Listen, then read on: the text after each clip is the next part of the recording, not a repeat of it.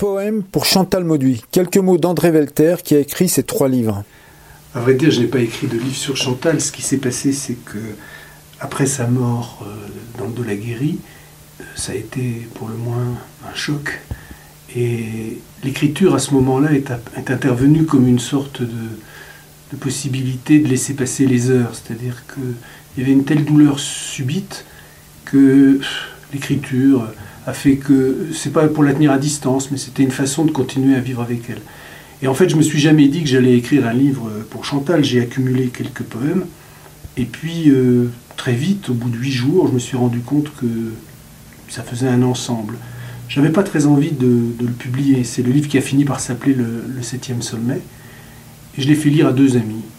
Et les deux amis m'ont dit, mais toi, quand ça ne va pas, tu aimes bien lire euh, des poèmes écrits par d'autres, euh, y compris dans les siècles passés. Ils m'ont cité en particulier euh, Marceline Desbordes-Valmore et Catherine Pozzi. Et je me suis dit, oui, c'est vrai que dans les moments difficiles, c'est pas mal d'avoir des, des, échos comme ça, d'autres qui ont vécu les mêmes choses et qui ont essayé de les exprimer. Donc j'ai laissé paraître le premier livre qui s'appelait Le septième sommet, c'est pas du tout le cas du deuxième qui s'appelle L'amour extrême, ni du troisième qui s'appelle euh, Une autre altitude, puisque là, la décision de publier le premier faisait qu'il y avait plus d'innocence. Euh, je savais très bien quand j'étais en train d'écrire les poèmes du second et surtout les poèmes du troisième que j'étais là dans un processus euh, différent. C'est-à-dire je savais que je continuais à écrire des textes pour Chantal et qu'ils allaient faire des livres, ce qui n'avait pas du tout été le cas de l'écriture du premier livre. Et ça, ça constitue maintenant un ensemble de trois livres qui disent ce que j'ai ressenti, c'est-à-dire dans un premier temps quelque chose de tout à fait à la limite de l'insupportable, et puis en même temps avec cette idée qui lui était très, très proche, parce que quand même, quand on fait ce qu'elle faisait, euh, on sait bien que la mort peut débarquer un peu à n'importe quel moment. On avait pas mal parlé de ça aussi entre nous.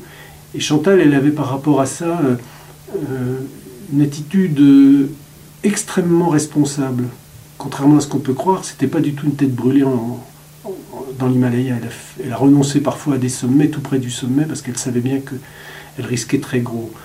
Et, là, ce qui s'est passé dans le Dolaguiri, elle n'a aucun reproche à se faire. Je veux dire, elle une petite avalanche dans un couloir où il n'y en avait jamais eu. Et, qu'il fallait pas être là ce jour-là, à cette heure-là. C'est vraiment un problème de fatalité. Et donc, euh, ce n'est pas une faute ni technique ni rien qui a fait euh, qu'elle est restée dans le Doléguéry.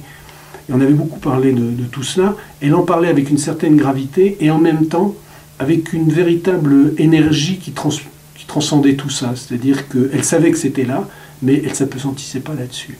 Et en fait, euh, ce qui faisait le fond de sa personnalité, ce que tout le monde sait, tous ceux qui l'ont croisé, même quelques minutes, même quelques secondes, savent que c'était la personnalité la plus irradiante qu'on puisse imaginer. Hein. On avait l'impression qu'il y avait toujours un soleil qui était en train d'entrer dans la pièce quand elle arrivait quelque part. Et, cette présence-là, j'ai essayé de, la garder, y compris dans le livre, qui est un livre euh, de, déploration, on ne peut pas dire autrement, c'est un livre après la mort de quelqu'un, mais en même temps, poème après poème, il y a comme un chemin qui s'est fait, et mais je suis agnostique, je ne crois pas du tout à, au moindre au-delà, et donc malheureusement, je pense qu'on ne se retrouvera nulle part. Mais il s'est quand même créé une sorte de présence qui s'est prolongée à travers ces textes, et l'écho qu'ils ont eu euh, euh, chez pas mal de gens fait qu'il s'est créé autour de ces livres et, autour d'eux seulement, parce que moi, d'une certaine façon, je suis sorti du jeu. Les livres, je les ai, je les ai publiés, et je les lis très rarement, euh, j'accepte très rarement de les relire en public parce que je ne veux pas devenir le comédien de ces textes-là. Je veux que, je veux que ces textes-là euh, parlent au cœur de chacun dans, le silence et plutôt dans, la méditation et dans la solitude. Et surtout, le dernier livre, Une autre altitude, est un livre qui ne se veut pas du tout un livre funèbre, il se veut un livre qui ouvre sur... Euh, qui, en rappelle, qui en appelle à la beauté du monde, comme, comme Chantal le faisait sans cesse, et, et à la joie de vivre. Et donc il s'est opéré une sorte de transmutation de livres de peine, c'est devenu pas du tout des livres de gaieté, mais des livres d'un, comment dire, malgré tout d'un réenchantement du monde. Il y a où Chantal maintenant pour toi? Oh, pour moi, malheureusement, euh, elle n'est plus. C'est-à-dire, moi, je ne suis, encore une fois, je, je suis un, je, ne suis pas croyant, je suis très imprégné de pensée orientale, taoïste et bouddhiste, mais comme tu le sais, ce sont des, mystiques sans Dieu. Et donc, je veux bien admettre que elle a rejoint la claire lumière, comme on dit dans le bouddhisme. Ça veut dire simplement que son être s'est restitué euh, dans l'espace. Et, c'est peut-être une présence qui se diffuse, mais moi j'aimerais bien imaginer qu'il y a une étoile où la lumière qu'elle a, qu'elle a créée sur Terre a pu euh, euh, jusque, enfin, cette lumière a pu aller jusque, jusque là. disons que je veux bien le croire pour le dire, mais je n'y crois pas au fond de mon cœur. Oui, euh, euh, peut-être une précision si tu veux, parce qu'il euh, faut aller jusqu'au bout des livres pour le voir. Tous les livres, les trois livres écrits pour Chantal, sont vendus exclusivement au profit de l'association qu'on a créée avec ses amis, qui s'appelle Chantal Maudu Namasté, et qui fait vivre des, enfants en général très déshérités à Katmandou. Actuellement, il y en a 80-90 qui sont pris en charge par l'association.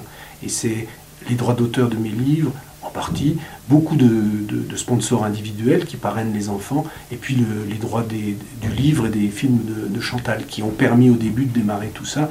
Et maintenant, l'association est assez, puissante euh, et, a vraiment un programme euh, tout à fait intéressant. Donc c'est, l'idée que là aussi, euh, on, peut, on peut prolonger sa, sa présence et sa façon d'être au monde. Je crois qu'elle aurait adoré l'idée que des, des enfants népalais puisse non seulement être éduquée, mais être éduquée avec une partie d'éducation artistique, parce qu'elle était très, euh, très attentive à ça, et c'est une grande spécificité à, Katmandou, une école où les enfants apprennent évidemment les mathématiques, euh, l'écriture, euh, les langues, etc., mais aussi la danse, le chant, le dessin, peut-être même l'écriture poétique, enfin, leur donne une ouverture sur, sur une activité artistique. Et ça, ça ressemble vraiment à, ce qu'était Chantal.